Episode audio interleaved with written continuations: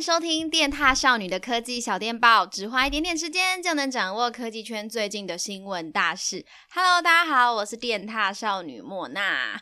啊，好久没有在 Podcast 频道就是跟大家聊聊了，因为先前啊，我就是原本轮到我。录小电报的时候呢，我就是去兰屿玩，但是因为呢那几天的天气实在是太差了，所以呢就是关岛直接关了三天，就等于去兰屿玩，然后送你关岛三日游，所以呢我就一路从中秋节一路放到了国庆连假，我放了十几天呢。然后我就觉得说，天呐，我来上班就觉得自己也变黑了嘛，不知道同事还认不认得我。嗯，那好在嘛，同事也是算蛮有良心的，都还记得我，还认得我啦。是说应该也可能也没黑的那么夸张吧。所以呢，我大概有快要两个月，哎，还三个月的时间，其实都没有录小电报了。所以呢，终于又可以录，也就是突然有觉得有点陌生啊，突然听到自己的声音在这个就是 podcast 的录音里面出现，觉得哦，好好陌生哦。好，那最近天气也变凉啦，就是大家出门呢，就是可以多带件外套，然后预防就是不要小心着凉了，然后多多照顾自己。好，那今天的科技小电报，一样要跟大家分享，就是几则呢本周很有趣的科技新闻。那首先呢，第一则新闻就是最近嘛，就是近期 iPhone 十二系列新机终于开卖了。想问一下正在听 Podcast 的你，有没有已经手上已经拿着 iPhone 十二系列新机的呢？那最近啊，就是 iPhone 十二嘛，就是比较平价款的 iPhone 十二，在网络上面讨论度超级高的原因在于就是。就是有抢先开箱的人呢，就公布了他的 iPhone 十二蓝色的照片。那这个照片里的颜色呢，跟我们在就是官方的网站啊，还是在 YouTube 上面看到的颜色，诶，怎么好像有一点点落差？它那个蓝啊，我觉得是，嗯，该怎么说呢？它就是很亮的那种蓝色，然后在官网上面的蓝啊，是那种比较沉稳，然后比较有那种金属。比较暗蓝的感觉，但是实际的颜色呢，它就是更深、更蓝、更饱和。然后就是网络上面有超多人就是帮它取名字，比如说什么雪佛兰呐、然后还有什么国民党蓝啊，所以大家应该都知道是哪一种蓝了吧？那其实上面还有很多其他的名称，就是大家可以上网自己去看看。我觉得真的超好笑的。那我自己啊，就是有帮它取了一个名字，叫做美国队长蓝，就听起来好像还蛮厉害的。其实我觉得这个蓝就是虽然就是反应啊还蛮两极的，但看久了其实觉得它应该就是那种偏童趣型的，就是很像那种以前的那种儿童用的手机的颜色。我自己是觉得越看越可爱啦。那不知道大家对于这个蓝色，你的接受度如何呢？你觉得它的蓝色应该要怎么样呢？诶，不过其实我蛮好奇的，是做蓝色会比较容易翻车吗？因为像是去年的两款绿色，就夜幕绿嘛，然后还有那个 iPhone 十十一的苹果绿，那个颜两个颜色都还蛮受好评的，就是几乎都没有看到有人说这两个颜色怎么那么丑，所以我在想说，是蓝色比较容易翻车吗？然后绿色就是比较安稳的一个颜色，所以比较没有人会去评论它。不知道大家怎么看呢？那另外啊，iPhone 十二 Pro 的蓝色其实讨论度也蛮高的哦。然后 iPhone 十二 Pro 的那个蓝色有特别名字，叫做太平洋蓝。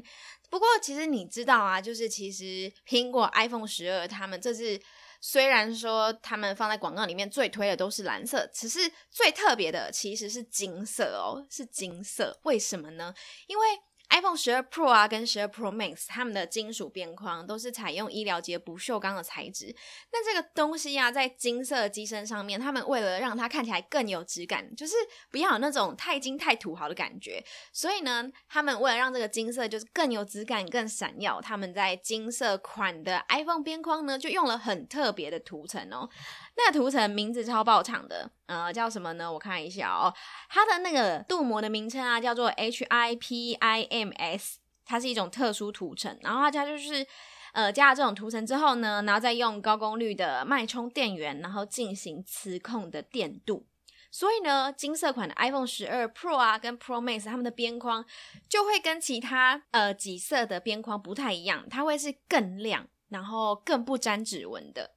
所以啊，我就还蛮好奇这个金色时机到底是怎么样欸，因为我自己目前是还没有看到啦。我现在是只有看到那个太平洋蓝，太平洋蓝说实在也蛮漂亮的。那我现在自己是很好奇这个金色本尊到底会是长怎样呢？可能有空的时候会去实体店面来看看。那不知道大家对于这一次新一代 iPhone 十二系列新机颜色有什么样的感觉呢？再来第二则新闻，就是 iPhone 在这一周虽然就是占尽了版面，就讨论度很高嘛。不过安卓阵营也有一款新机，就是讨论度其实也蛮高的。不过呢，这个讨论度可能不太算是好事。它比较尴尬的是呢，它是有灾情传出，它就是 Google 的 Pixel 5。其实 Google Pixel 5刚推出的时候，因为它的 CP 值很高，很便宜嘛。虽然它是中阶机种，但是有 Google 他们自家的那个很厉害的相机还有运算，所以呢，其实很多人对这只手机非常有兴趣，但近期呢就有灾情传出，而且不管是国内啊国外都有人遇到这样的情形，就是有些人他买了他的 Pixel 5回家，就就发现，诶，这个边框跟荧幕中间怎么有一条缝隙？而且这个缝隙啊，不是不是说可能是特殊设计，它真的就是一个缝缝。那这个缝隙啊，有一些可能还会大到可以就是放入 A4 纸的那个厚度，所以是真的。肉眼看应该是真的蛮明显的啦，那大家就在猜说，那这个缝隙有可能就是因为手机他们在制作的时候，它的那个荧幕嘛跟边框没有粘紧。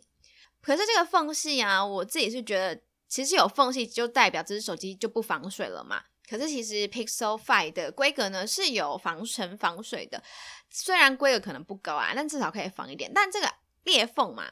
因为不管是灰尘啊，还是水跑进去，它都有可能让这个裂缝越来越大。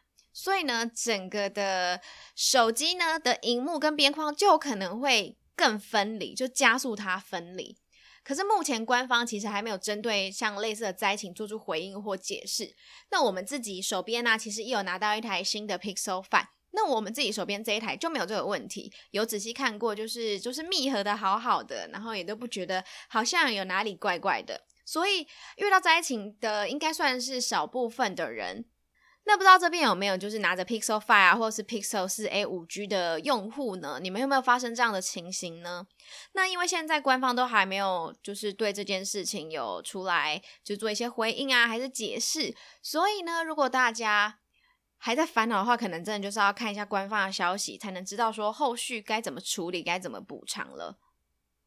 第三则新闻，本周还有其他科技新品啊，那就是小米智慧显示器。其实它就是在中国上市的小米电视四 S 的六十五寸版本。那它在台湾呢，名字叫做小米智慧显示器六十五型。那小米电视呢，终于是进军台湾了，也就让这个小米的整个产品线呢，在台湾是更加的完整了。那这个小米智慧显示器六十五型呢？哎，其实就是六十五寸，只是我蛮好奇的，为什么要取叫六十五型呢？六十五寸的小米智慧显示器不是念起来好好的吗？不知道，还蛮好奇的啦。那这个小米智慧显示器六十五型啊，它的解析度是四 K，而且还可以支援 HDR 10 Plus 的动态影像处理。另外，它有预载就是 Netflix 啊、YouTube、KKTV 等多种串流平台。那它本身呢，是使用的呢，是基于 Android 九点零派所打造，所以它同样可以使用 Chromecast 技术啊，来投放你手机 App 上面的内容。那这台电视其实老实说，它的规格没有到非常的顶尖，但是它算是该有都有，因为像是我刚才有说的嘛，它就是有各种的影音类的服务啊，另外它也特也可以透过就是 Google Assistant 的数位助理操控电视的功能，另外它在画面上也有防止残影的技术。所以说呢，应该也可以说是该有都有。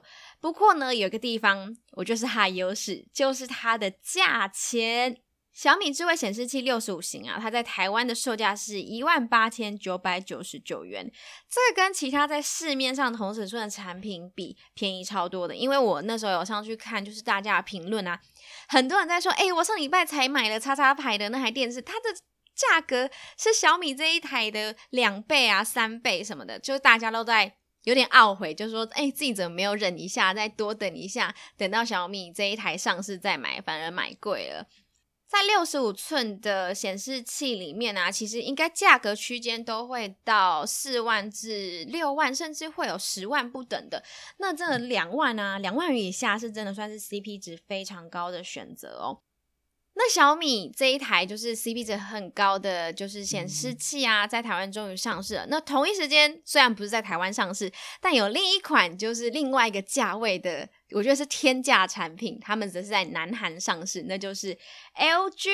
LG 啊，他们先前不是有在 CES 展上啊，或者是在其他展上面展过他们的一个就是可卷式 OLED 的电视，就是它一个平台，然后你可以看到它的荧幕呢，缓缓从底部慢慢升升升升升升升到顶部，然后变成一台六十五寸电视的感觉。而且这台电视呢，还是可柔性、可卷性的，它可以变成收纳一个卷轴的感觉。我觉得这个技术超。酷的，我原本以为这就是一个呃，可能就是展现技术啊、特殊技术的感觉而已。结果他们竟然就是真的上市了，就是在南韩本周上市。那它上市名称叫做 Signature OLED R。嗯，你们大家要不要猜猜多少钱？这个价钱真的是非常非常的可观。它竟然要一亿韩元呢，那换算台币的话是两百五十二万元，我真的觉得太猛了，这个价钱。而且啊，它同样也是六十五寸的，那它搭载的呢是四 K 柔性的面板，它可以根据不同的场景啊，提供不同的场景的模式。那两万元的电视跟两百万元的电视，我就很好奇，这两个电视摆在一起，到底感觉到底是怎么样？那当然就是无可厚非的嘛，一定是 OLED 的面板看起来就是整个画质啊，荧幕会更好、更出色。但我就真的很想要比较来看看，这么便宜的六十五寸电视跟这么贵的六十五寸电视，两者比起来的感觉到底是怎么样？好想建议一下九妹可以做一下什么矛盾大对决来比比看，我真的觉得这个很酷。那不知道大家如果是你们在买电视呢，你们会选择什么样的尺寸、什么样的价格呢？那我自己的话，就是我就觉得六十五寸好像已经是最大，毕竟我家也不大。那我家自己现在那一台好像是五十五寸的吧，然后就觉得哦，对我来说已经够大了。然后那时候买的价格好像也是三四万左右吧。那不知道大家是怎么样挑电视的呢？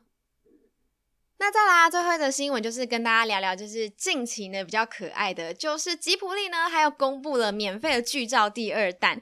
那这一次啊，就是又开放了，就是几部很有名的作品，比如说霍尔的移动城堡啊，猫的报恩啊，隔壁的山田君，魔法公主星之谷等等，共计三百多张，然后就是供给大家来使用。所以啊，接下来应该可以看到，就是新一波的吉普力迷音大赛。其实现在网络上面就已经很多了，大家可以上去找找看。我觉得第一部就是第一波的。迷音的剧照赛的时候，我就快笑翻了，而且每一个都超有梗、超好笑的。那这第一、第二波呢，我真的超级期待的。那其实啊，吉普力工作室就是以前是一个非常严谨在维护自己家作品的一家工作室。那他现在愿意慢慢就是开放他们旗下的一些作品啊，释出官方图片等等啊。其实是因为他们董事长有说，就是希望在现在网络那么发达世界时代啊，可以就是创造出让大家可以更容易取得就是相关图片的管道，然后尤其是呃合法的管道嘛，那也希望可以让更多人认识吉卜力的作品。那我觉得这样的利益是非常好的。嗯，那不知道大家有没有看过什么样有趣的第二波的名照片的呢？欢迎可以来跟我们的粉丝团分享。好，以上呢就是本周的科技小电报。那期待本周下一时间也会有同样的科技小电报 Podcast 的节目。那我们下次继续在 Podcast 节目中相见吧，拜拜。